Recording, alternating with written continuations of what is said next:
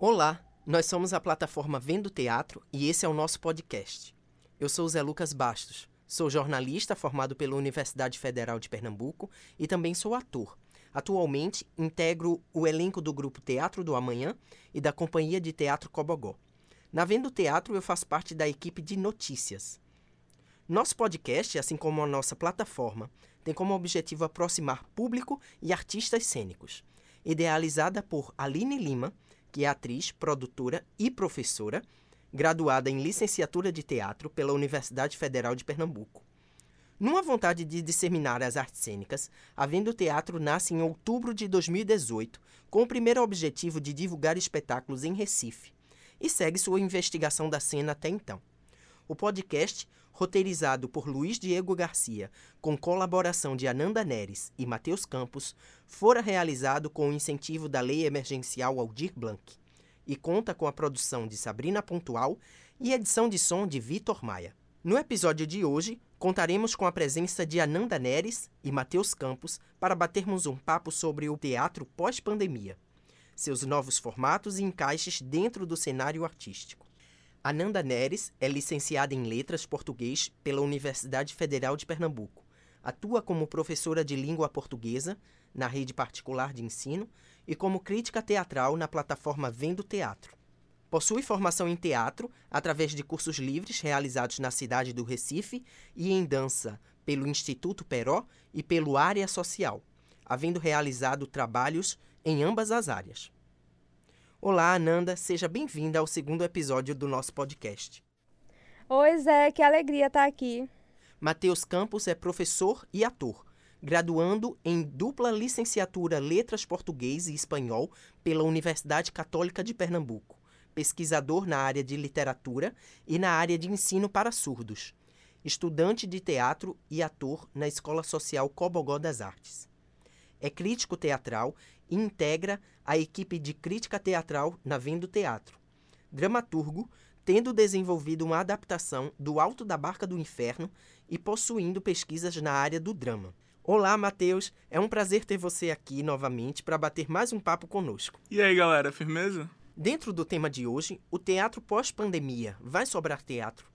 Vamos começar perguntando para a Ananda sobre que tendências têm sido notadas no teatro feito durante a pandemia. Oi, gente. Oi. tendências, né?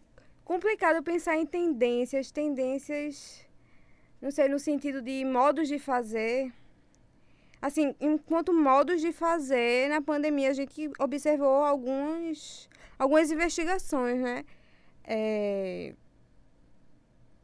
desde o teatro gravado, que aí eu não sei, não sei se a gente pode considerar como teatro pandêmico, esses arquivos, teatro gravado, mas novas produções investigando esse lugar da casa e dos espaços privados.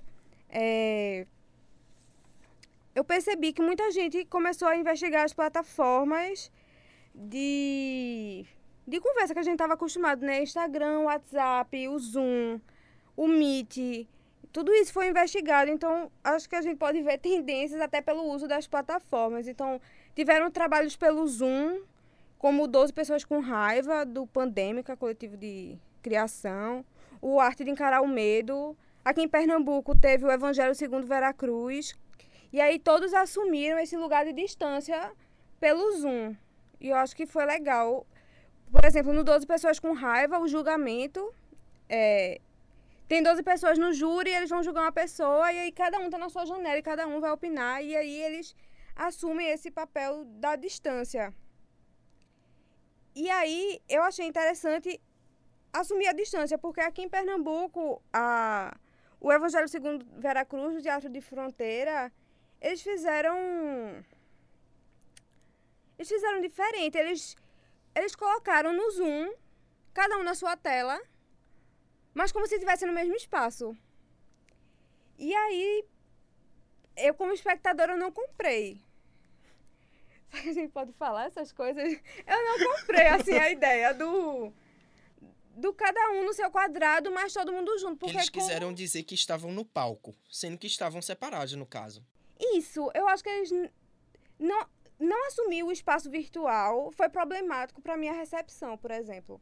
Uhum. Porque quando chega duas pessoas, teoricamente, no mesmo quarto, e eu via que eles não estavam no mesmo quarto, a câmera não pegava cenários parecidos, o- os objetos de cena, os elementos da cena não eram parecidos, e aí eu não comprei.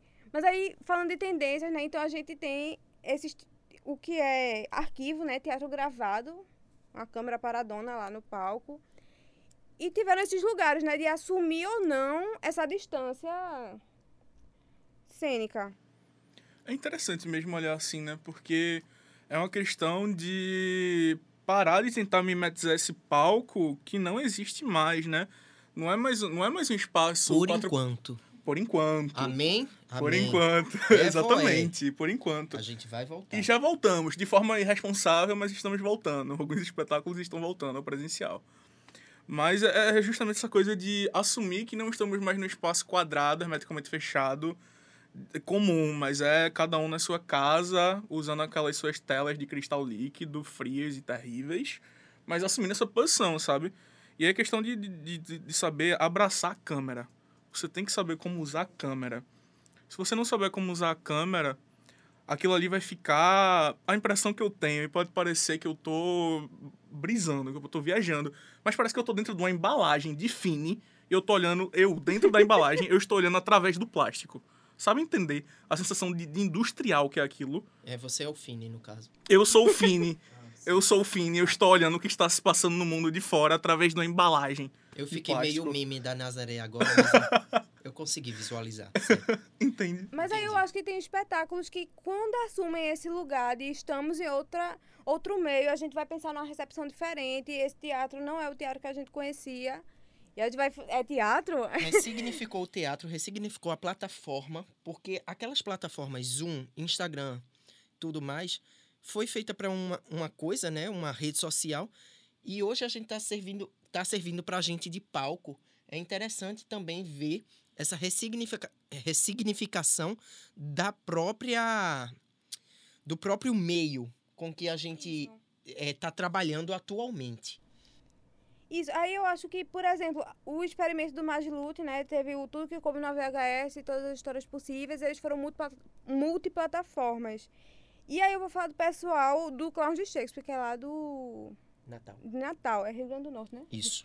do Rio Grande do Norte, que aí eles fizeram o clandestino, uma viagem cênico-cibernética, que foi, assim, uma das melhores experiências que eu tive na pandemia. Eu fiquei feliz antes de começar o experimento, até depois, assim, eu fiquei um dia falando disso, porque eles perceberam essa... Eu tô falando do lugar do espectador, é bom deixar claro. É, Eu sinto que eles perceberam que, como não é do mesmo jeito, a gente precisa buscar outros meios de viver a experiência teatral, né? Buscar a experiência, né? Teatro é arte da presença, da experiência, do contato, etc. E aí. É... Me perdi completamente.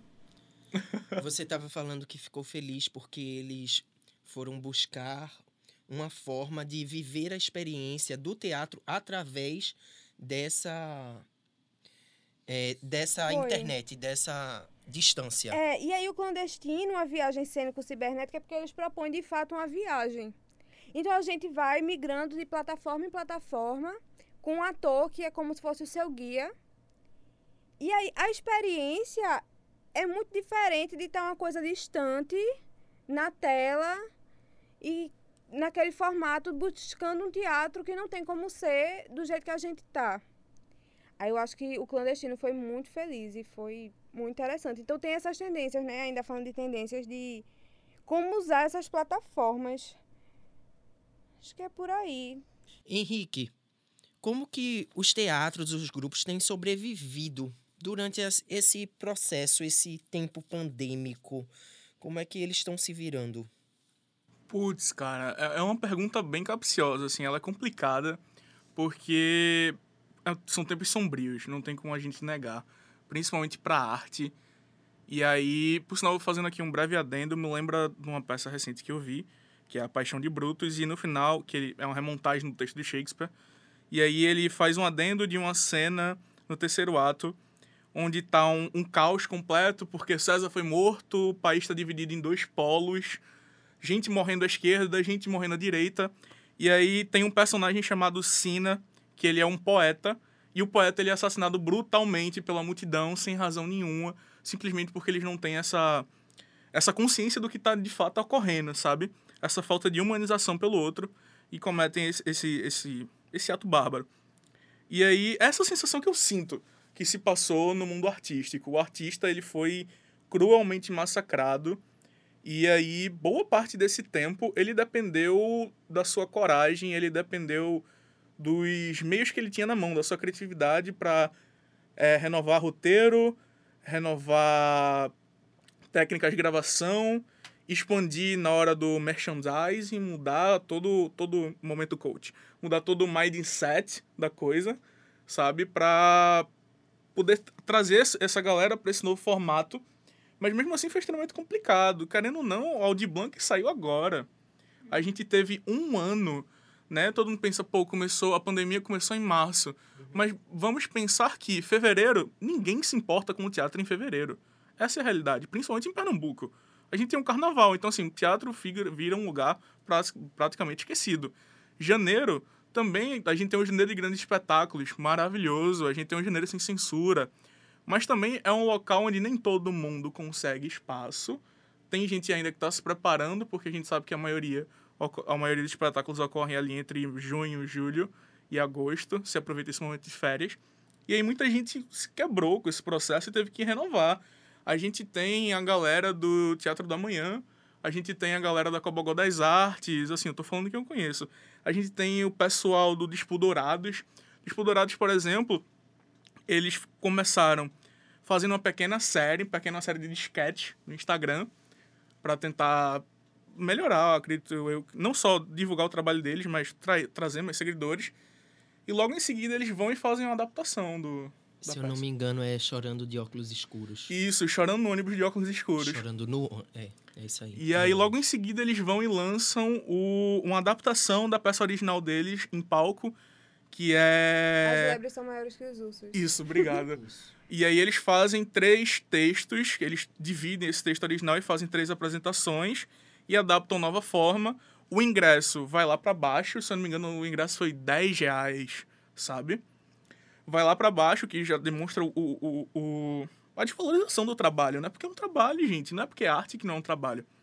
E aí, para eles conseguirem se manter, esse ingresso vai lá para baixo e traz um público. Eu estava presente e não é um público tão grande. Foi, se eu não me engano, foi na plataforma do Meet. E aí tinha 15 pessoas. Imagina um espetáculo para 15 pessoas. Todo repensado para o virtual. Isso. Ter que divulgar dentro de, de rede social que tem mil abas, mil coisas. E aí para você chamar a atenção, né? É, Exatamente. Para juntar 15 pessoas para para ver o espetáculo. É, realmente é. E a gente nem vê isso, cara. Por exemplo, o poste. Outro dia desse, quando eu finalmente saí de casa, por conta da volta às aulas, volta ao trabalho, fui para o 13 de maio. Passei em frente ao 13 de maio. Choco-me com cadê o poste? O poste fechou. Sim, o poste fechou. O poste fechou. Hoje tá onde é onde era a Casa Maravilhas, é. né? Mas hoje não há, sei lá, um mês, dois meses, eles sim, se sim. mudaram. Mas até. Veja o processo de até chegar dois, dois meses, um mês atrás, sei lá. Isso, caramba, o poste aí é, é, uma, é uma entidade no, no cenário de Pernambuco que está crescendo e está mostrando um, um aspecto anti-hegemônico na nossa sociedade dentro do teatro e, caramba, do nada, puf, fecha, tem que se reorganizar, tem que mudar. Financeiramente vieram as vaquinhas virtuais, Sim. que a gente até divulgou, né, na parte de notícias do, do da, da plataforma. Da plataforma, isso. Do site. Mas. É, sofri das duras penas, né? A Casa Maravilhas, o Espaço Cênicas, o Espaço Poste. O, a 11 produções artísticas. A 11 produções. Todo mundo com vaquinha online. Foi. Para manter e foi complicado, foi complicado. E aí, Está sendo. Tem uma opinião, assim, que é completamente minha mesmo. que é porque o artista tem sobrevivido às duras penas, não lógico, no lugar da investigação sempre, o artista vai investigar outras possibilidades, mas por causa de grana mesmo. Por exemplo, a gente vai ver o Magiluto e foi por causa de grana no começo. Porque eles tinham acabado de comprar o casarão, o casarão fechou por causa da pandemia e tinha que dar conta. Não tinha nenhum edital de cultura, aqui teve só o em rede com em casa com o Sesc. Não, em casa com o Sesc foi de São Paulo, é. Foi de São Paulo. É, em Eu não lembro, mas eu, eu, eu sei que teve um que foi do Sesc também, que foi um, um projeto para se lançar algumas atividades online. Foi Cultura em rede com o Sesc, pronto. aí teve edital do Itaú, mas pouquíssimo. É, não, não abrange. E, e não, não abrange uma grande classe artística, né? É o que move o artista não só a arte, mas a necessidade de ter o que vender, o que produzir, já que a nossa sociedade é comercial. É verdade. Isso. É. E aí a gente chega na questão de, caramba, o teatro, assim, na minha concepção, sempre foi o lugar da rua.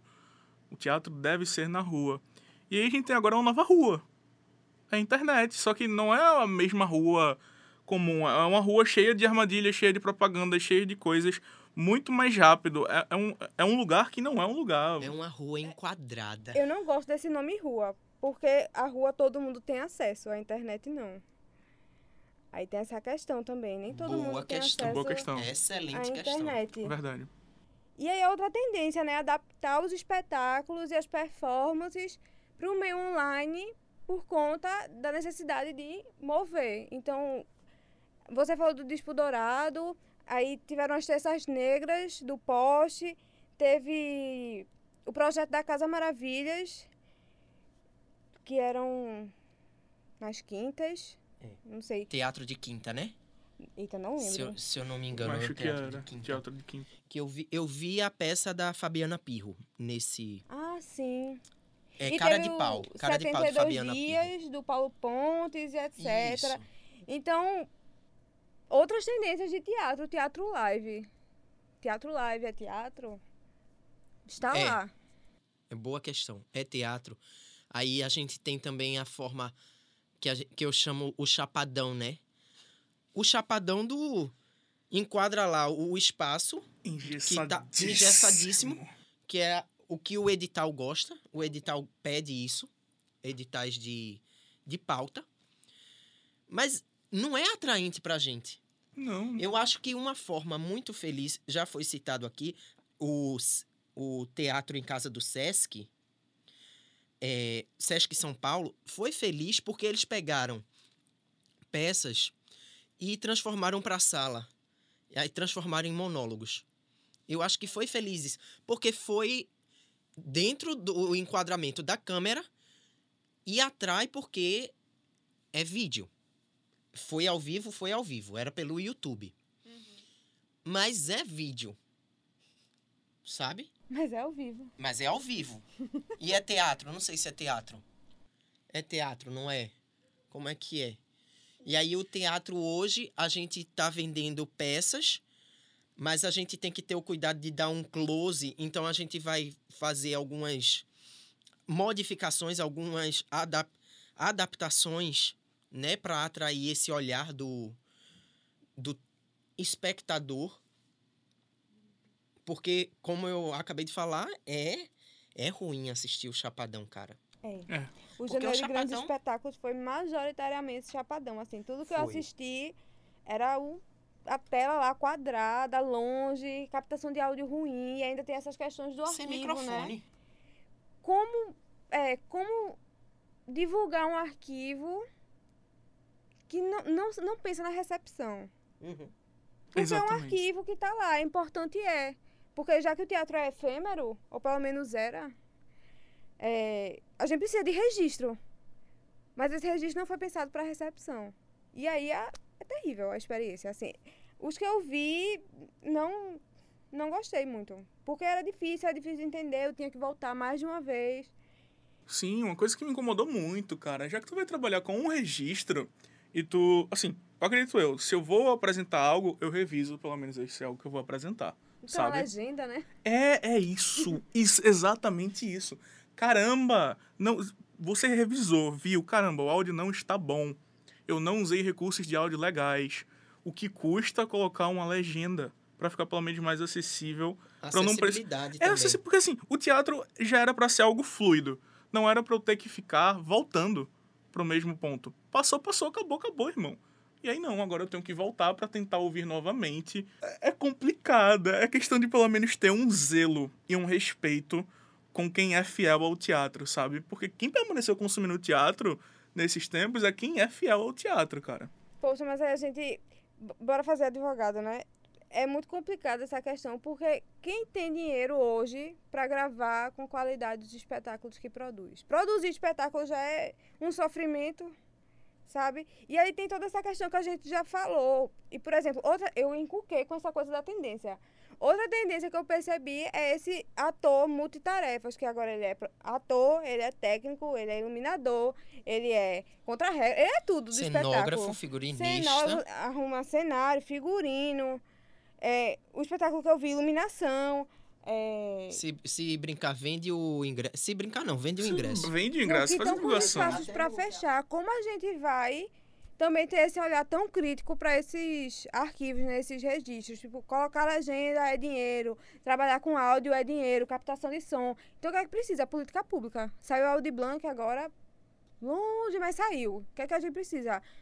Investir nisso aí. Gente, vocês acham que agora esses vídeo, vídeos teatro, vídeos teatro, teatro, vídeo teatro, enfim, essas gravações, elas vieram para ficar? Elas vieram como uma nova forma de teatro? Elas não vieram? Será que vai ficar, se Deus quiser, no nesses 2020, 2021 até sei lá?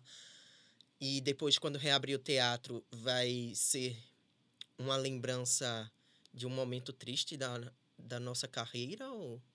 Eu penso que não, eu penso que vai ficar.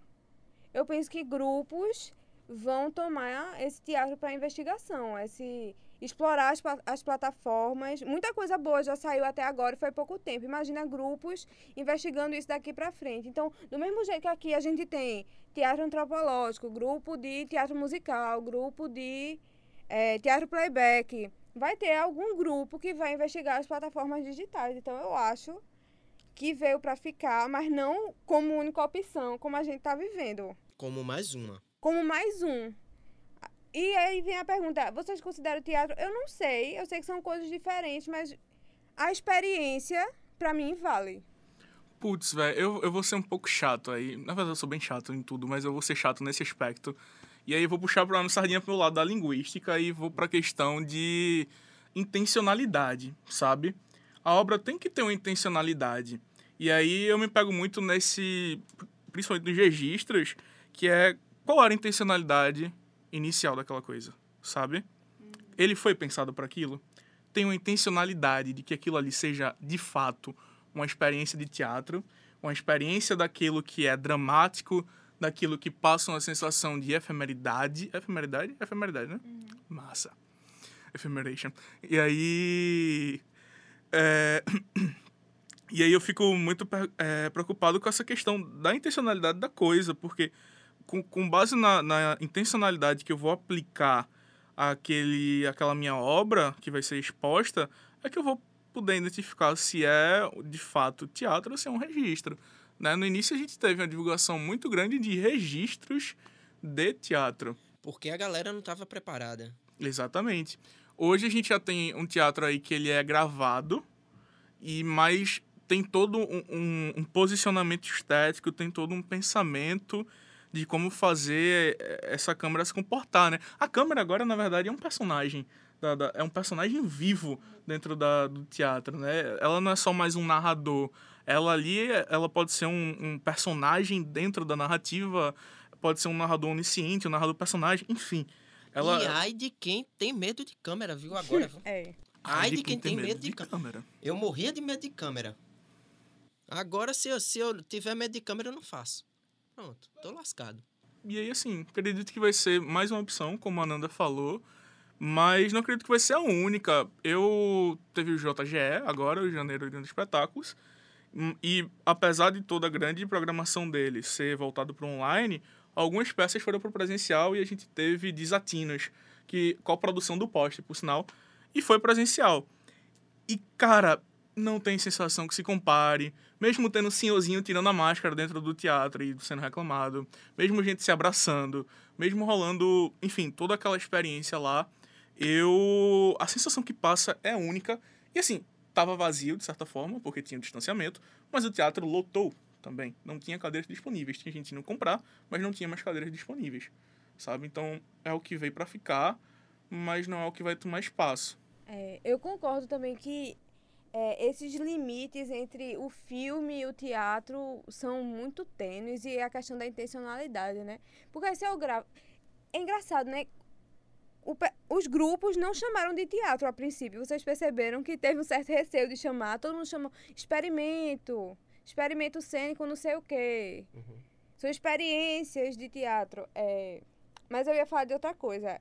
Que de fato é tênue esse, esse limite, né? Teatro-cinema. E aí eu lembrei que na, na abertura do Cine BH do ano passado, quem abriu foi uma peça de teatro, que foi 12 pessoas com raiva. Então, quando a gente ia ver uma peça de teatro abrindo o festival de cinema. E aí me faz pensar, né, de fato, quais são os limites. E eu não sei. Digo aqui que não sei. É, e eu vejo muito do lugar de espectador, lembrando de novo. É, é aquela questão do teatro pós-dramático, né? A gente vive na questão do pós-dramático e a gente. O teatro ele engloba tudo, cara. Vai aparecendo, ele vai abraçando. Mas ele nunca morre. Ele nunca morre. A gente já teve radioteatro, teleteatro. E ele tá aí, velho. Ele simplesmente ele abraça, se adapta e cria novos meios. Mas ele não vai embora. Véio. Não vai, não vai. E a questão do, do pós-dramático da coisa, né? E toda essa nossa dúvida, né? Eu acho que é interessante a gente pensar. Essa dúvida ah, é porque a gente está vivendo o momento. A gente não está com uma, um afastamento histórico. A gente está inserido nisso. Então, quando a gente está inserido na, na nesse cotidiano, nesse dia a dia, é realmente surgem muitas dúvidas que só o tempo que vai, né, o afastamento histórico que vai ajudar a gente a responder. Daqui a alguns anos a gente ouviu esse podcast. Olha como a gente tava, minha gente, perdido falando. Tava mais perdido. É, tava igual o meme da Nazaré, igual eu disse no, no capítulo anterior, no episódio. Eu é fico isso. pensando como vão nomear essa época. Se você não viu o episódio anterior, vá ver. História do teatro pernambucano, origem e força. E é isso. É e isso. Quem mais? Quem gostou bate palma, quem não gostou. Vixe, é eu sinto que a gente não falou nada ainda. Hoje contamos com a presença de Ananda Neres e Matheus Campos conversando sobre teatro pós-pandemia. Vai sobrar teatro? Chegamos ao fim do nosso papo por hoje. Eu me despeço por aqui, mas vou deixar vocês em boa companhia, porque a partir do terceiro episódio do nosso podcast, quem assume a mediação é meu amigo Paulo Mendes. Espero que tenham gostado. Fiquem à vontade para compartilhar nosso conteúdo nas redes sociais. Estamos no arroba Vendo Teatro, no Instagram, YouTube e Facebook. Para qualquer contato e parceria, estamos no e-mail vendoteatrope.gmail.com. O podcast, roteirizado por Luiz Diego Garcia, com colaboração de Ananda Neres e Matheus Campos, fora realizado com o incentivo da Lei Emergencial Aldir Blanc. E conta com a produção de Sabrina Pontual e edição de som de Vitor Maia. Um abraço e até a próxima!